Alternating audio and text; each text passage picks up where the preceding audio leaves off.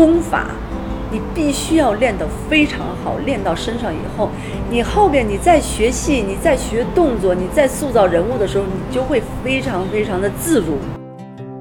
其实我们戏曲是很科学的，只是没有把它上升到一个理论。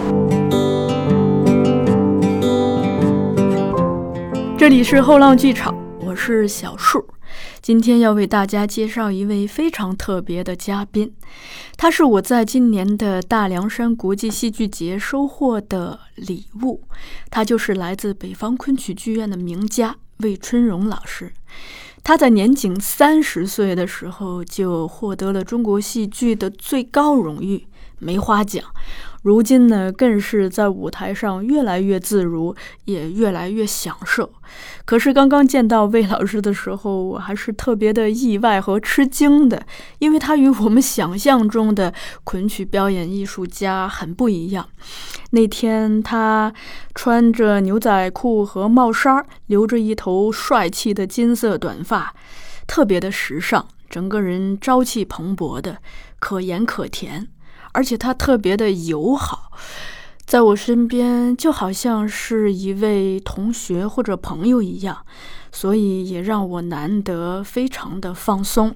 在节目里，我们先是一起聊了聊他是如何在十岁的时候考入了昆曲学员班，又如何一步一步的学习并爱上昆曲的。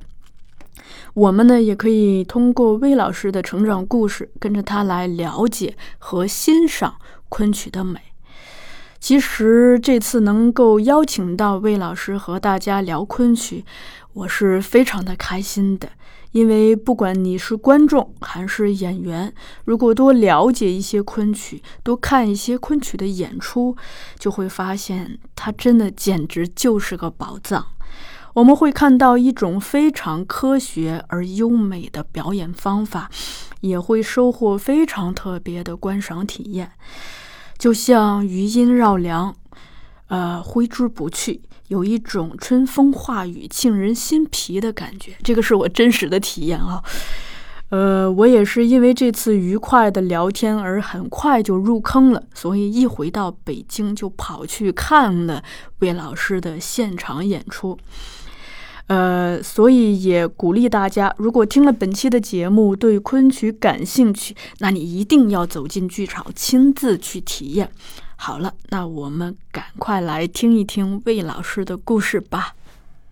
我是从十岁开始进入到北方昆曲剧院学员班，基本上属于是团带班，是专门定向为北方昆曲剧院培养的嗯这样的一批呃学生的学员，嗯。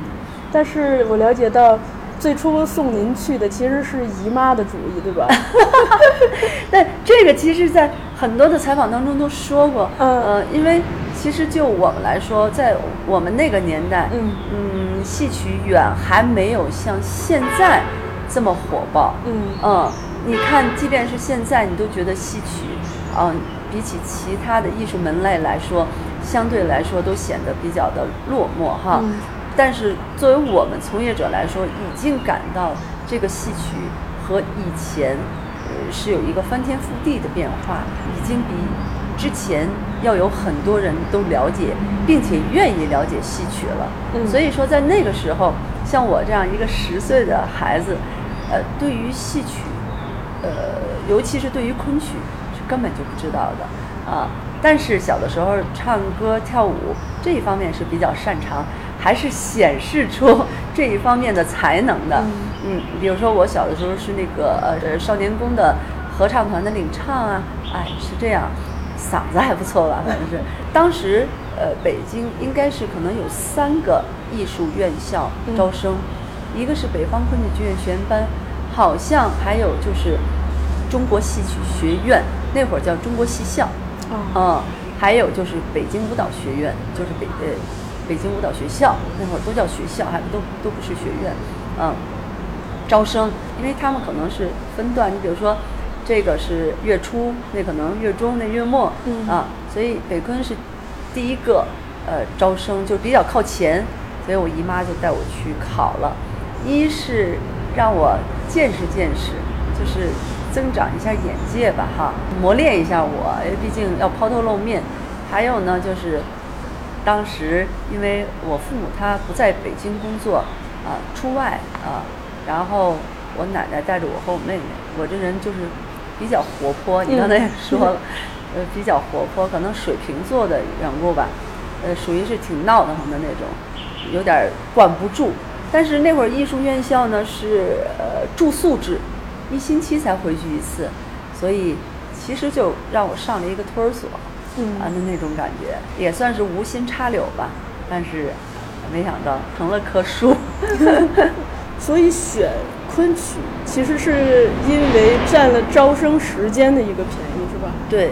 如果别的学校先招生，没准您就去了别的学校。有可能吧，但我不知道我是不是在那个方面有那个天赋。所以说，其实，呃，我们经常原来说那会儿的人是干一行爱一行，很难做到爱一行干一行。但是我觉得现在的年轻人或者是现在的孩子，他的选择性更多了，他能够现在做到是爱一行干一行。就是当时姨妈给您选这个，有跟您商量吗？询问过您的意见吗？没有，没有。那会儿的家长相对来说，可能替你做决定的会很多。嗯。不像现在的家长，可能更多的会问你喜不喜欢，你愿不愿意。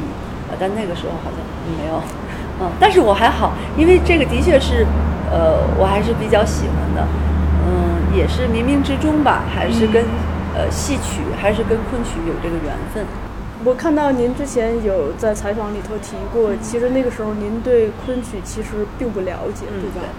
但是对其他的戏曲种类有一些涉略，是这样看过。你比如说京剧吧，那个会儿呃，毕竟京剧还有像黄梅戏、呃越剧、上海越剧这些，它也是通过一些可能呃影视题材的呃电影、戏曲电影来了解的。但是非常非常的浅。父母对您在这方面影响大吗？嗯，其实特别有意思。我后来我才知道，我爸爸喜欢唱京剧。后来才知道。后来才知道，我爸爸喜欢唱京剧，呃，喜欢唱京剧的老生。嗯啊，呃，杨派，嗯，杨宝森，对，呃，我后来我才知道，对他喜欢这个杨派杨宝森的这个这个这个唱，对，嗯，也是我。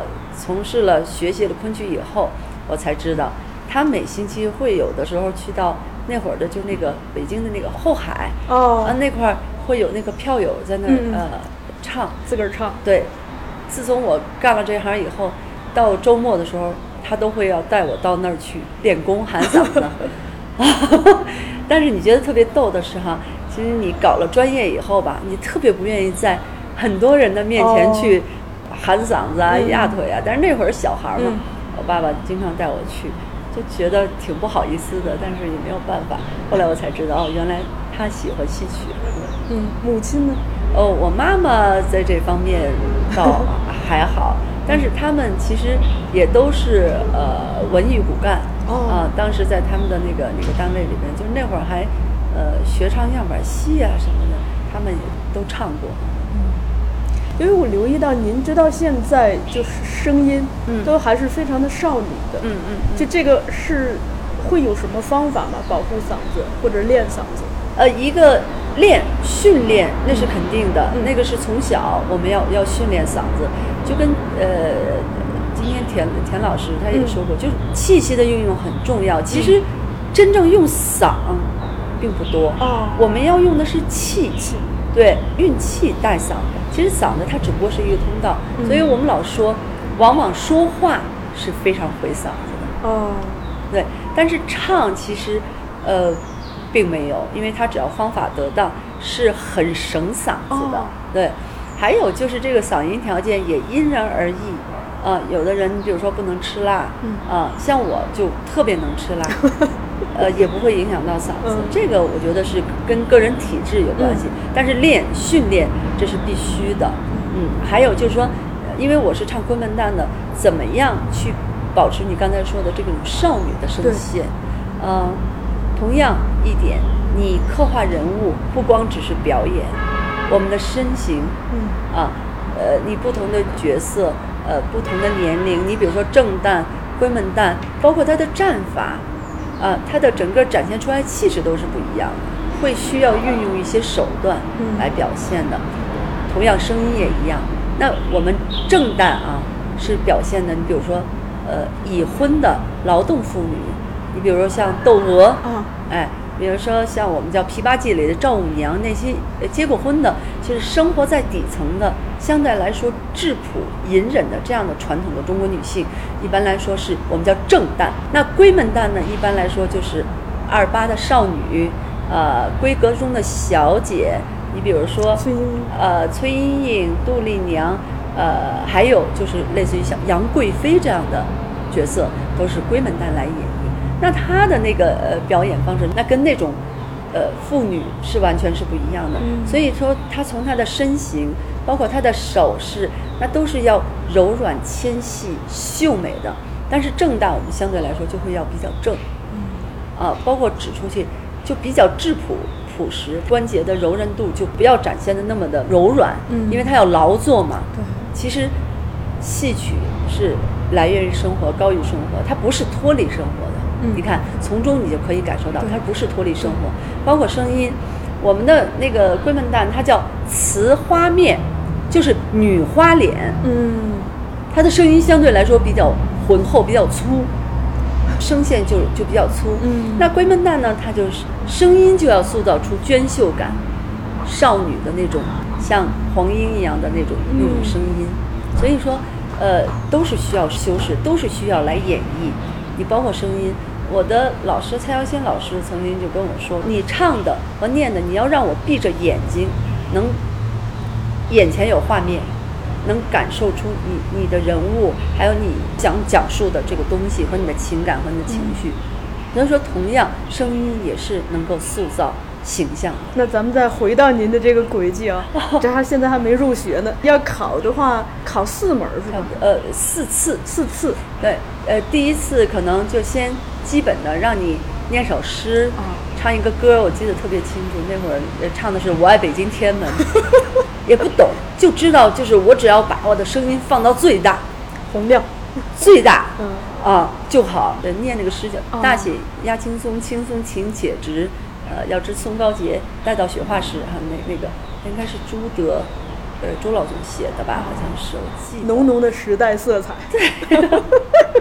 暴露了我们那个时代的色彩，嗯，这个是初试，嗯，然后就看一看你形体啊各个方面，第二次就开始看看你的这个柔韧性，啊，胳膊腿啊，同样你还得唱，还得念，然后第三次呢是让你做一些模仿的呃动作，比如说呃跟着一块儿，就老师带着跑圆场啊，简单的出一些戏曲的动作，让你跟着一块儿模仿。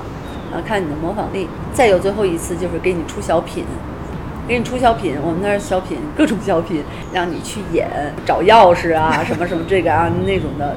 哎，还有就是，呃，老师有一架钢琴，然后试唱练耳，听听你是不是五音不全，呃，音准没有，那你你你完全也不行。然后跟着老师唱，都要经过这一次一次的考试，然后才能。进入到这个学，这个竞争是非常的激烈的，对吧？呃，应该也算是百里挑一了啊。那会儿报名的孩子还是很多的，选的话大概只选了四十几个吧。嗯，祝贺您，谢谢。对，可见这真的是天生是吃这碗饭的。还好吧，嗯嗯。但是进了学校，其实学戏的生活是非常的枯燥，而且。苦，嗯，从《霸王别姬》这个电影里头也能略知一二，所以就是想听您讲一讲当时有多苦啊。那个《霸王别姬》呢，可能会给大家一一个误区，因为一个是那个时代，还有一点就是它毕竟要有一种艺术上的创作，对，它必须得要有这种冲突才那个什么。但是其实我们现实当中学戏也是非常苦的。的确，老师那会儿会要打，嗯，这个我能理解啊，我能理解，呃，是因为其实有些时候啊，他跟你说一一百遍，不如拿棍子敲你那一下，就好像是肌肉记忆，嗯，你一下就明白了。他你比如说他说一百遍，呃，你这个要收回来，这个要收回来，推要收回来，推要收回来，不要支出去，不要支出去，没有内言下意识，你老忘，嗯，啪这一下，你一下就记住了，嗯。有些时候我这个我是会理解的，但是是合理的情况下的，对，会要。但是其实真正枯燥和痛苦的并不是这个，而是真正的是那种呃训练。你比如说我们叫呃拉筋呢，就是那个练你身体的柔韧性。其实我是属于是偏硬的那种，腿也属于是就是挺不好压出来的那种。就是你会要压的非常的非常的柔软，那个筋要要压开了，包括这个下腰拿顶，基本的这些东西，包括我们还要翻跟头，嗯啊，呃还有身训课、靶子课，然后各种的组合，你说手绢组合、扇子组合、团扇组合、折扇组合，然后包括手势的组合，你各种的训练，呃，当时你会不大理解，就是说为什么要练这么多。等我成为一个演员，真正呃开始学戏了，然后包括现在，我再反过头去就想，哦，其实那是必经要走的一个路。这个功法，你必须要练得非常好，练到身上以后，你后边你再学戏，你再学动作，你再塑造人物的时候，你就会非常非常的自如。嗯，我们现在经常会会说有一些学生，他就是基本功练得不好。他成了演员以后，你包括你教他或者给他拍一些戏，你就会觉得非常困难。你给他设计一个动作，他做不来。啊，他做不来。我们这功法没有练在身上以后，他很难体现。嗯，包括你给他说完戏以后，他出不来，你知道吧？出不来你要的东西，你就会问，你说你理解不理解？他说理解。他其实是真的理解。嗯。在身体上没有办法表现，对他身体上没有办法来体现出来，对，他内心已经很澎湃了，但是他身体上体现不出来，他没有劲儿，嗯嗯，他的功法达不到，嗯嗯，包括我们叫跑圆场，我们会无休的半个小时、一个小时那么跑圆场，为了什么？其实为了就是身体的协调性，嗯嗯。所以这个是一个一个基础，但是这块是最最枯燥的，所以所以就前三年是最最枯燥的。嗯，包括拍曲，我们一般拍曲的时候都是下午这个时候。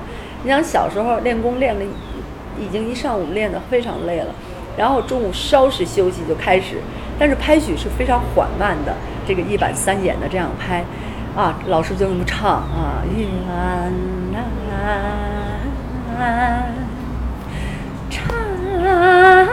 啊，就是你唱吧，当时你就会觉得啊，哎，这些都是必经之路。嗯，你有了这些以后，你才能够学戏，才能够很好的塑造角色。我看到您之前在一个采访里头提说，在戏校的那三年，呃，不是三年，是六年。一开始前三年，让您从每次周末从家回来，远远的看着那个学校都发怵。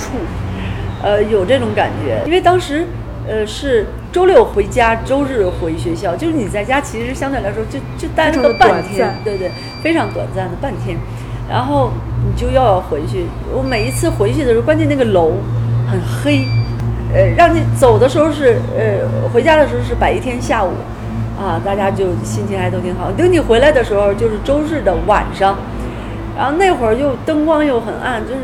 看到那个灰灰的、黑黑那个楼，哎呀，就那种那种心情，反正就是哎呀，又要开始这个一星期的这种枯燥的这种这种训练，所以说就会，嗯，我有这种感觉。但是其实后来我才知道，我们的同学都是这种感觉。对，嗯，那这个东西有让您打过退堂鼓吗？还真没有，啊，还真没有，因为其实包括很多的。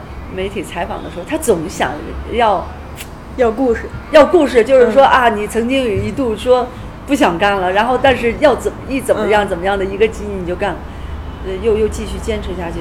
后来我说我真的没有，嗯，真的没有，嗯，因为我这个人是属于我老说我属于是偏安于现状的那种人，你知道，就是我我干了这个了，我可能哦，嗯。好吧，我就我就我就干下去了。你说那会儿啊，我有多热爱？我真没有，因为是是小孩嘛，对，也不懂，也没有觉得有多热爱。但是，呃，你说让我不干，我也没有想到过，就没有想到过啊。嗯。如果要非说的话，真的是这样。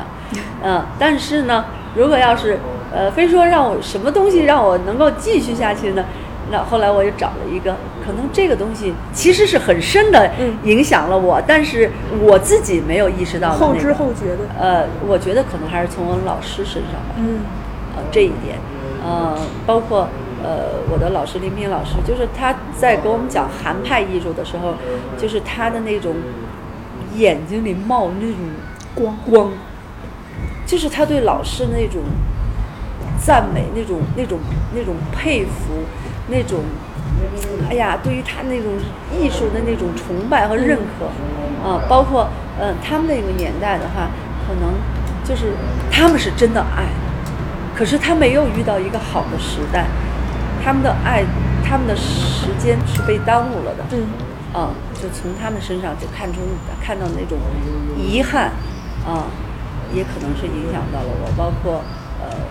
后来我我跟随的那个那个蔡耀先老师都是这样的老师。我觉得其实一个人的成长跟你呃跟你的呃引导你的这个人是是息息相关的。对于一个十岁的小孩来说，其实那那个时候的寄宿生活，嗯，是一种很特别的体验，非常特别。因为你需要独立的去面对很多事情，除了处理好这个日常的学习工作。其实那个时候可能就需要独自去面对人际关系，对，所以想听听这段生活对您的影响。其实我是我们学员班当中，我几乎算最小的，只有一个比我还更小一点，最小的。所以在那个时候，我的生活能力属于是比较差，生活能力、自理能力很差，这也是我的短板，自理能力很差。比较懒惰，嗯，就是自己的内务老搞不好，你知道吧？不像那个比我大的一些的那个师哥师姐们，他们会把自己打理得很好。但是我这边就是，哎呀，你包括这个泡的衣服啊什么的，经常懒得洗，泡臭了，就是这种都有，就是那种自理能力很差的那样的，嗯。但是也是在慢慢慢慢的集体生活当中，也是锻炼出来了。还有就是人际关系，我是属于这样那种偏。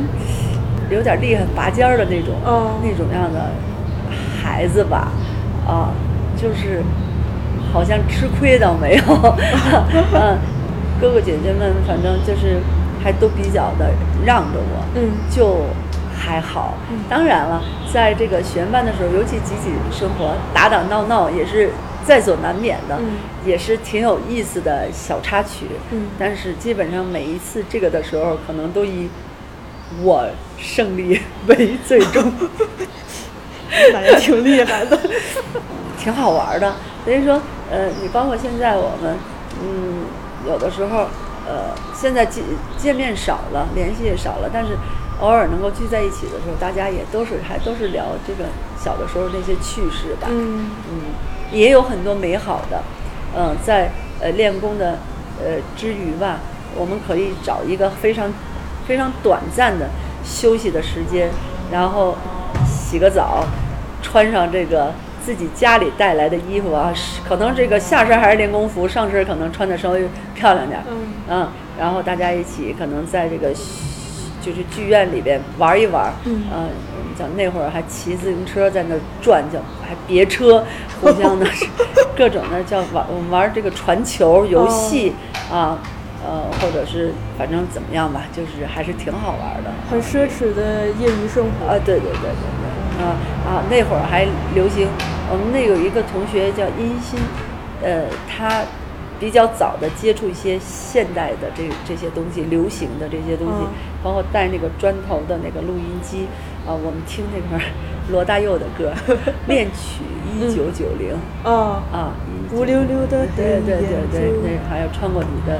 这个头黑发的你我的手啊，对对，我们就一块儿唱啊什么的，也挺有意思的，还挺好的。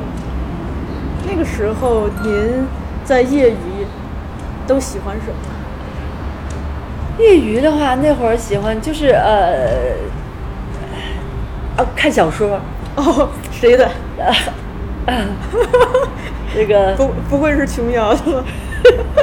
让你说中了 啊！有有琼瑶的，有也有金庸的，梁羽生的古龙，武武侠小说，然后这种言情的，呃，当然也会看一些名著啊。我我个人比较喜欢看类似于像什么《基督山伯爵》的那种啊，《三剑客》啊，大仲马的小仲马的，反正那会儿的呃也是看了不少。嗯。呃，什么呃飘啊什么的。简爱。啊，对对对，那些都爱看，但是我真的不爱看。嗯。琼瑶的。不是巴黎圣母院。哦哦。钻到被窝里拿着手电。哎呦。那样看，因为我们那会儿熄灯就很早嘛。有这个宿管。对对对，嗯。我们的那个那个生活老师是我们可爱的陶晓婷老师，她也是一个戏曲演员，啊，然后可逗了，就是围绕着她，我们也是经常有一些捉弄老师的这种这种游戏啊。哎呦，主要是男生，女生少。嗯。然后流行音乐，您除了罗大佑还喜欢谁的？那会儿长宽，爱听长宽。长宽呀？对对对。咱们大陆的。对对对对对。嗯。当然，邓丽君的是肯定听。嗯。啊，什么凤飞飞？哎呦，凤飞飞。呃，然后包括那会儿听那个卡本特的那个啊，卡本特，对对，呃，昨日重现，对对对，嗯，当然那个那个迈克杰克逊的那个肯定也听，就是呃，还有那个时代的那个美国的一些，包括那个乡村摇滚，都会都会听。民谣、乡村民谣和摇滚的，对对，都会都会也听，但是具体有的那个名字就记不得，但是会。好时尚 啊！对对，嗯，See you, see me。啊。我知道了，这这个串联起咱们大陆的一个流行音乐史的发展脉络了。就有一段时间，从西方集中的引进了很多，而且那个时候是那个磁带的集锦，对对，就就一盘带上，可能有好多人的歌都是名曲。后来慢慢的，嗯，呃，放开一点。我们到后面几年级的时候，就是前边的时候管得很严，一星期就你不能迈出大门，啊。大门不出，二门不迈，对，都在规格里边。然后，呃，后两年的时候就开放了很多，就我们能够偷跑出去，翻墙过去。哎呦！然后我们会到那个录像厅，对对对，看录像。香港的，小马台湾，无敌什么流星剑，什么什么，就就就流星锤忘了，反正就那那一类的。哦。对，那是那个时候，反正也是看了不少，挺丰富的呢。对呀，对呀，毕竟是搞艺术的。您是在这个过程中，这六年里头有没有一个瞬间，突然发现自己好像更加理解，也更加爱上昆曲，或者它是一个过程？它肯定是个过程，并没有一个瞬间。啊，对，没有一个突然灵光乍现，或者是狼头和尚敲了你一下。呃，没有，我这个我这个过程还是挺长的。嗯，呃，其实一直到三十来岁，我其实我才慢慢的想明白了我要什么。哦，啊，对，嗯，在这之前，尤其是那一段时间刚毕业以后，呃，昆曲特别不景气，我们经常是台上演出的演员，包括后台的这个舞美啊，所有的就比台下看的观众还要多。嗯，台下。呃，可能就两三个，嗯，包括一些我们那会儿经常演那种旅游性演出，就三个戏，一个不说话的三岔口，嗯，啊，一个游园惊梦的片段，然后最后给你来来一个猴戏，就是这样，拼盘，啊，然后可能拉一车旅游的，哦，来看一看，你不管是外国的、中国的，今儿有那就演，今天没有，就回戏，就是这样，旅游项目，对，但那会儿呢，我也没有过多的消沉，哦。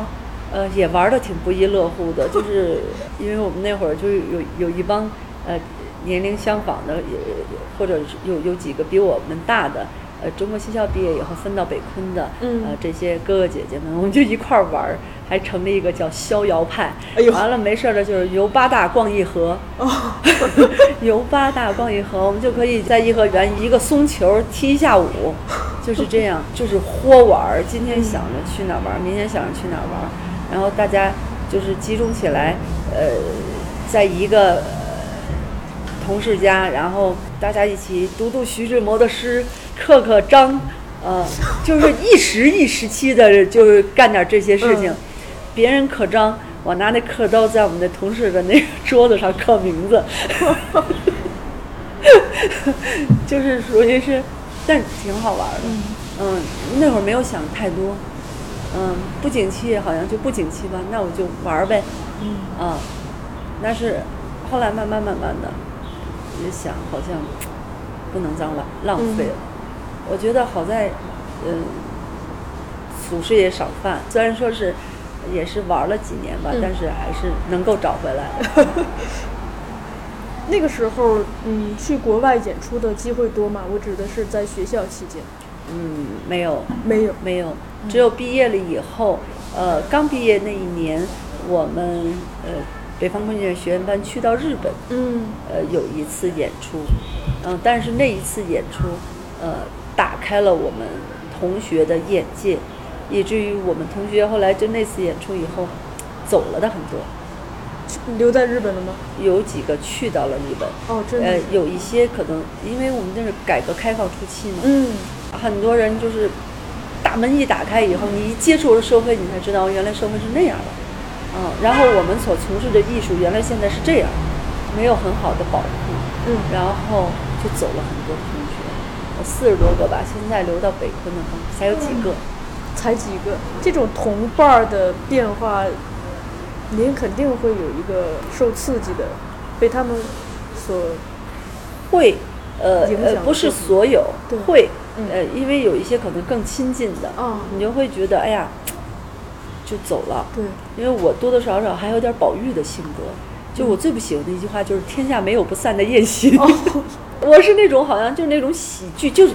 喜欢热闹，嗯就是喜剧不喜散的那种人，嗯，当你一直玩的挺好的，或者是呃感情都挺好的，有朋友让慢慢说，哎呀，今天说他走了，也可能就出国了，或者以后呃就是离开单位了，你就会觉得，哎呀，说不出来的那种，嗯，就是挺遗憾的，就挺，哎呀，就是你看这个人，我可能今后不会再怎么能够碰到他了，或者是怎么样的，反正心里边是有点。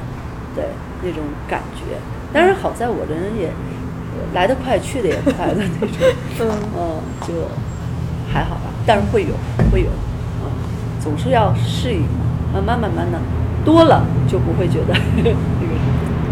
但是自己没有想过说也要离开吗？没有，真的，对，没有。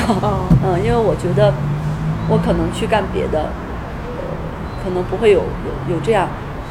那么自在，嗯，呃，那么那么自由，那么自如，呃，您毕业之后就留在了北昆嘛，嗯，然后拿到的第一个主角，毕业以后排的第一个呃大戏，嗯，阎锡娇，嗯，挺有意思的，因为我们以往都是学戏，从老师身上去学东西，呃，当然这个呢还不是我们现在拍的这种。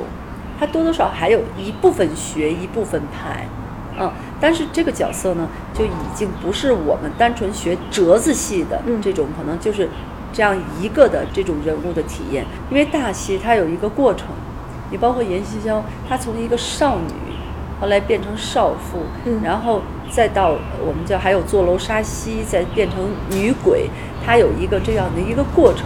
所以你你演绎的话，就可能不单单只是，呃，这个春香闹学里的春香这样一个啊，只在这个闹学这个时间段的这样的一个人物了，他会要有有一个不同的演绎。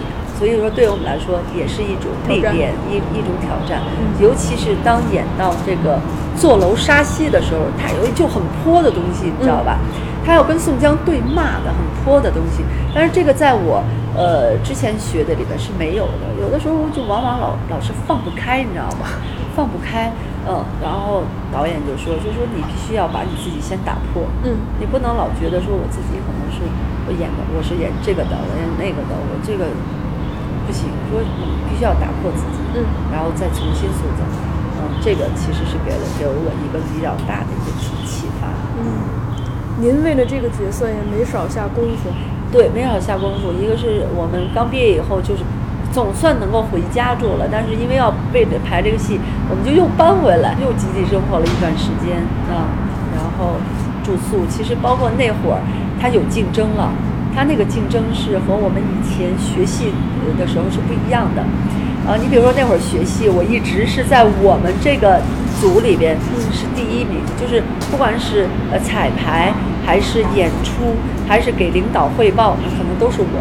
嗯，呃，我老师特别有意思，他为了要刺激我，因为我当时，我老师给我的评语叫“娇娇二气”，就是可能有点儿，就是啊，然后他为了刺激我，他有的时候就是到了一定程度的时候，他可能在说的时候，我有点听不进去。嗯嗯，我可能包括不理解。他说：“我觉得我挺好的，我没有那个什么，就那个。他为了刺激我，他从其他的组调了一个女孩子来激将，然后从此以后学的戏都他先演。哦，然后刺激到我。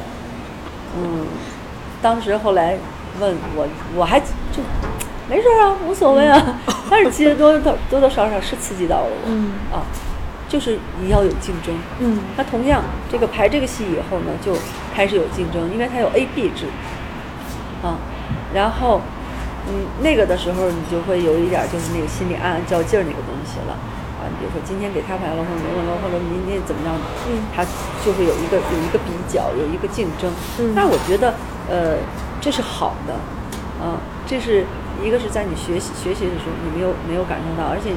要有一种危机的这种意识，只是一定要是那种正确的、正面的啊这样的竞争。嗯，您呃过往为了塑造角色也都没少下功夫。我看到之前您有提过，一种是去饱读诗书，看很多书；另一种是可能是在神态、表情或者是形体上的一个锻炼、训练。嗯。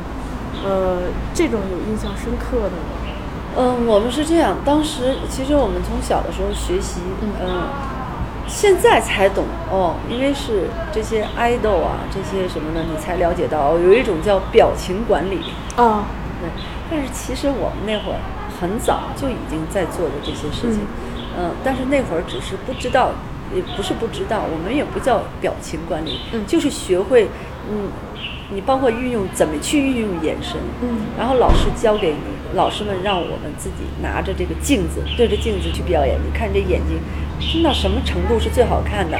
包括闺蜜蛋，她有的时候一修的时候，他眼睛会要虚，你虚到什么程度是最好的？然后包括那个眼神光怎么能够出光啊？你要去练，而且我们讲闺门蛋一定要保证这个脸上的这种，这就是提到表情管理了。嗯，包括嘴角。那种状态，你即便再苦，我也不是狰狞的，那种的，不是，也要一种美感。嗯，你嘴张得多大，露多少牙，呃，不要露下牙，那样会显老。哦，你知道吧？还有就是，呃，你的苹果肌，呃，要 要弹。你现在才知道，就是其实我们戏曲是很科学的，只是没有把它上升到一个理论。嗯，呃，包括我们的身形，啊。其实你看，我们做每一个动作不是说随意的，我们是在有一个规范的一个前提下，来让观众感觉我们其实一举手一投足都是自然而然的。嗯，但是我们经常会说叫内紧外松。其实紧不紧我们自己知道，但是我们不能让观众知道。就是我们其实每一个动作或者每都是灌着气的，而且是一个精准的表达。对。但是你会，你给观众的感觉是很舒服的，嗯，很自然而然的，很美的，嗯，而不是我紧了，我僵的，不是。其实您在塑造角色的过程中，角色一定在塑造您。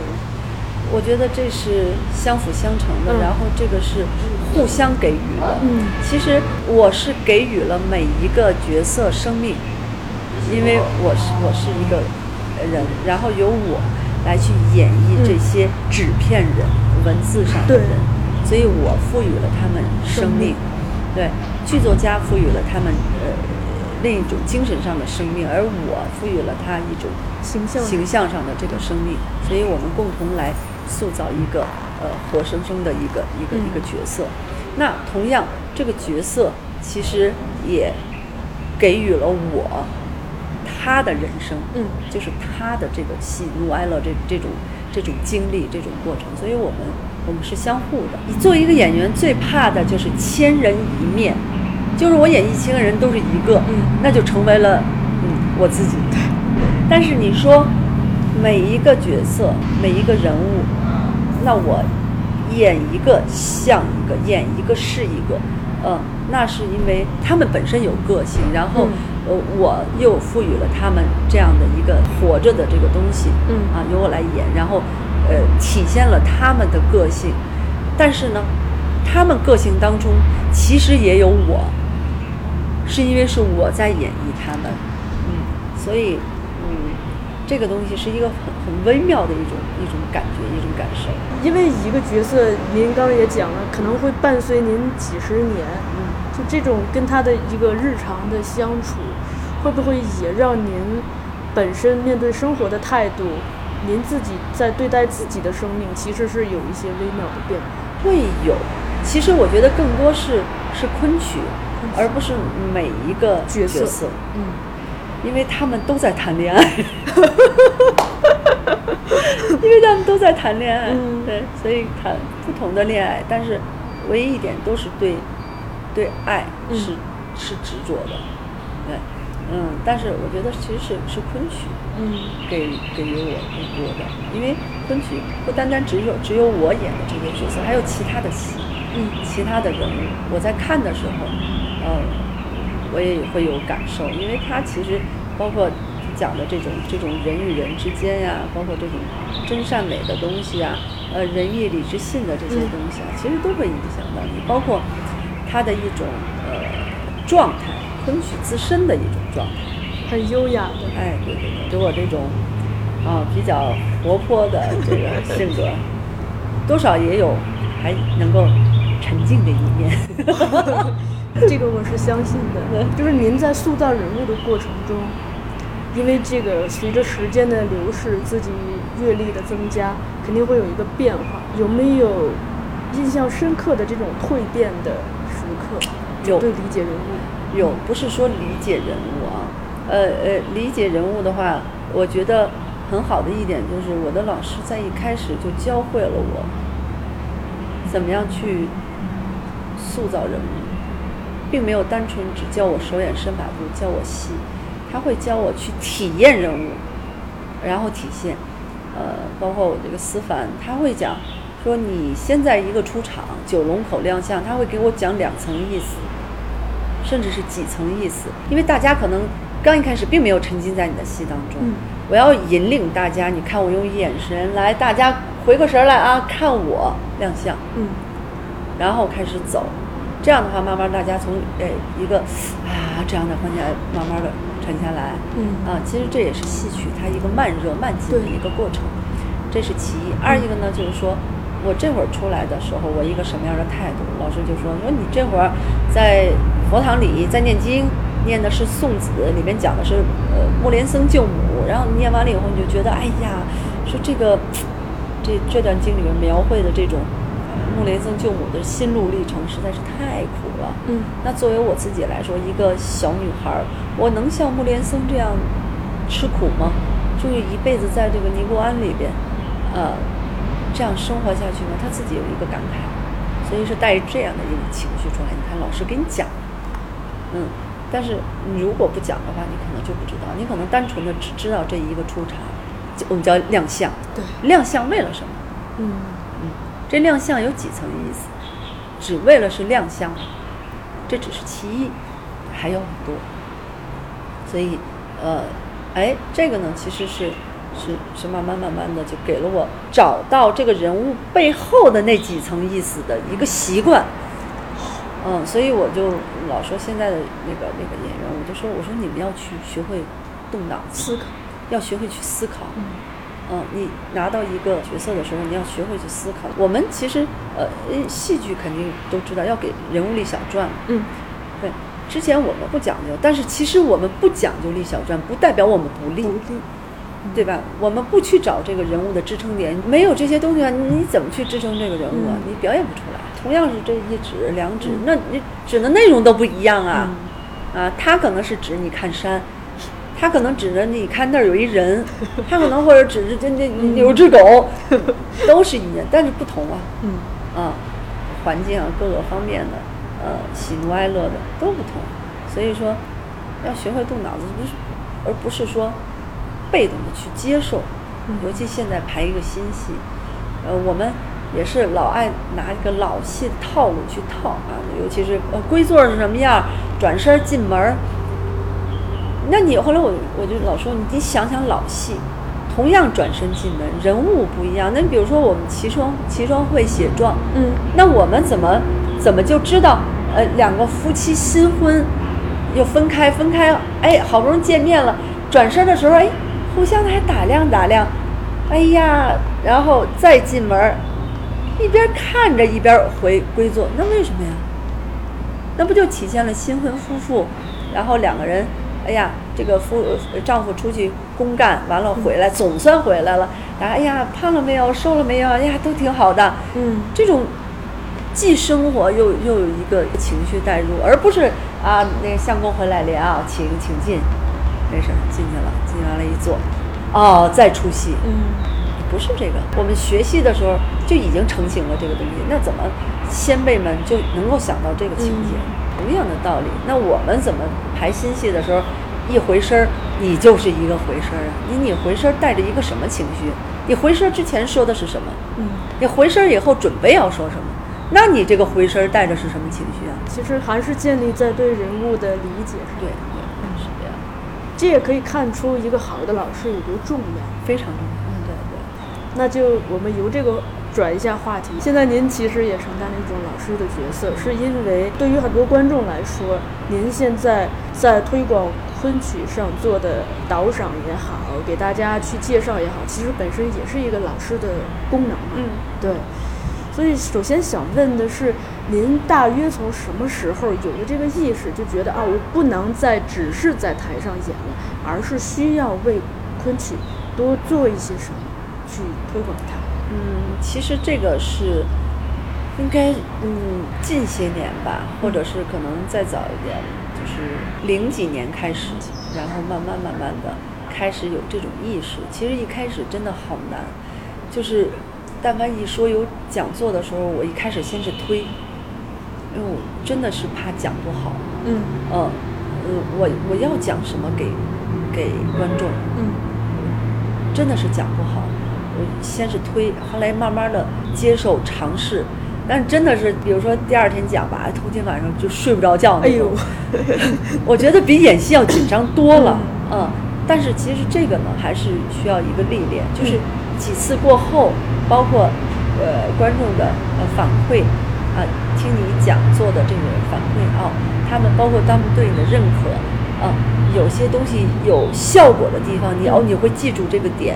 还有一个包括就是你会要去看看别人怎么讲，嗯，啊，从中也是一种学习，又变成了对，然后慢慢慢慢慢慢的，嗯，啊，就觉得还相对来说自如了，因为我发现讲座，尤其是像戏曲的讲座。您往往不能学术性太高，也得考虑受众。对，考虑受众，因为并不是所有就是都是戏迷来听你讲座。其实戏迷部分占的很少，因为他们本身他们已经听了很多很长时间的戏，他们会懂啊。然后更多的想了解的是那些没看过戏的门外汉，或者是就是不是纯戏迷的会更多。那你会用一种什么样的语言或表达方式？让他们更快的去进入，或者是了解哦，是这样的，啊，这个也是也是就是慢慢慢慢摸索的，啊，因为毕竟，其实你讲一个戏，我们往往讲几个点，表演点，可能就一个多小时就出去了，连比划再讲的话，其实就是这样。那你怎么能短时间内让他多多少少了解一点？嗯，啊，这个也也是就慢慢慢慢的得出了一些经验吧。嗯，还有就是教学，嗯。我觉得我现在还不能成为一个真正的好的老师，像我那老师那样，因为我觉得有的有的时候你会，因为我我可能脾气有点急，我觉得当老师需要很高的修养、耐涵养、嗯、耐心，对，然后包括要不怕挫折，就是要不怕有挫败感，因为学生不是你，你不能拿你自己去套他，就是你你不能觉得这个很容易啊，你怎么会达达 不到？真的是，你不能去这么想。对，但是有的时候你就会老往这么想，所以就会就会比较急，因为他不是你，你不能替他完成，你必须要他来完成。你不能你懂，你必须要他懂。嗯，你不能说你体现，你必须要他体现。嗯，就是你教的东西要在他的身上体现出来，这个就比较的，有的时候你会无能为力，就是那种无能为力的那种感觉呀，特别特别的，所以我。觉得真的当老师，我我还是有欠缺，我还得再锻炼锻炼。但是也是也是要的，也是今后也是要要要往传承的。传承必须要传承，而且我也是受益于我的老师。您这些年为了推广昆曲，都做过哪些事情？比如说讲座，对吧？导赏讲座，嗯去高校，对，呃，高校还有一些平台上面，对，你知道这两天我刚录完了和人民文学出版社，嗯，包括朗园录了就是课程。就是专门讲《西厢记》，它有戏曲四大名著，就是有《长生殿》、呃《牡丹亭》、《西厢记》、《桃花扇》，分别有不同的呃有有文学上面的，还有在戏戏曲上面的这些老师们来讲。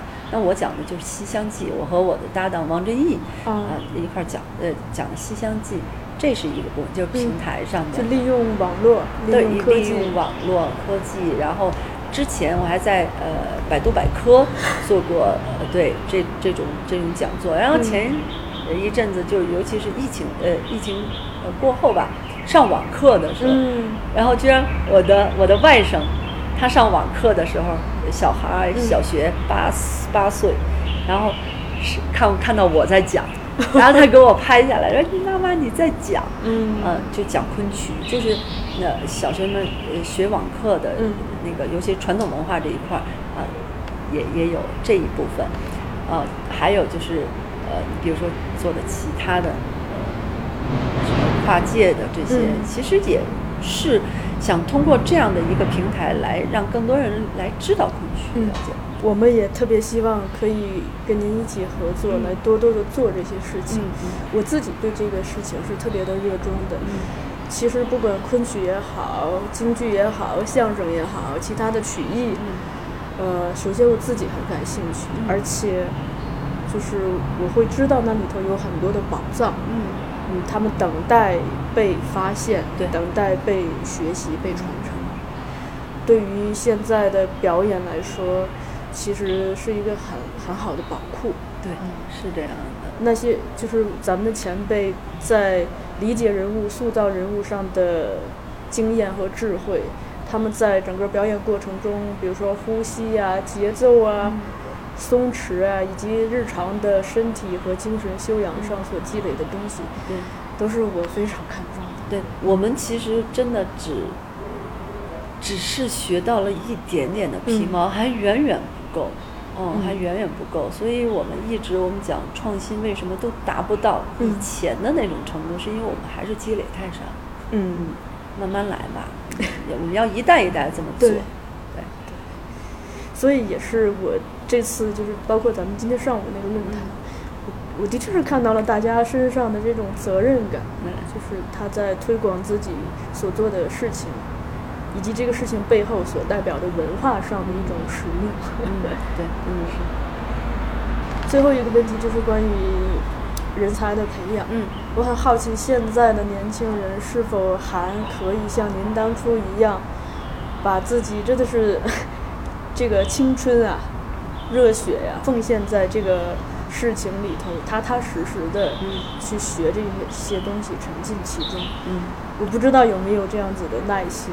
嗯，我这样跟你说吧，嗯肯定有，嗯，每一个时代都会有，都会有这样的人。嗯，其实我们剧院就有，我们剧院其实呃有一批年轻人还在这种孜孜不倦的在这个舞台上面，在这块地毯上面在磨练自己。嗯，当然，嗯，还有一些问题，呃，存在。你比如说，可能会有一部分人觉得走一些捷径会更好。现在有。这样人也会存在，呃，可能会把功夫花在戏外，嗯，对，但是呢，不会长，嗯，可能慢慢其实他也会能够意识到，嗯，你花在戏外上面，你得到的东西，好不容易得到了，但是你在真正舞台上你呈现不出来，嗯，其实是浪费了这个机会，嗯，所以更多的时候呢，还是需要呃把这些功夫呃放在戏里，放在舞台上。呃其实包括现在你，呃，影视剧更多的时候，大家你不管说你怎么有流量，大家还是要看你的作品。对，你没有作品的话，这个流量很短。有，你可能现在很火，什么都是在第一，但是你看没有，一年两年下去，你马上就下去了。有比你更年轻的、更有流量的又翻上来了。所以说，依旧不败的是什么呢？有好的作品，那你永远可能保持在这儿。对，所以说更多的流流量，他都能够意识到说我要成为一个真正的演员。嗯，你更别提我们现在的这些真正的演员了，他需要一些作品。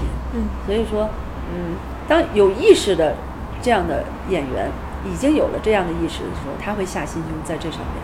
那没有意识的话，他觉得还是需要这样捷径的话，没关系，让他走这个捷径。他终有一天他会碰了墙，他还会回来，知道哦，我要在哪个地方下功夫。好的，谢谢您，谢谢，非常感谢。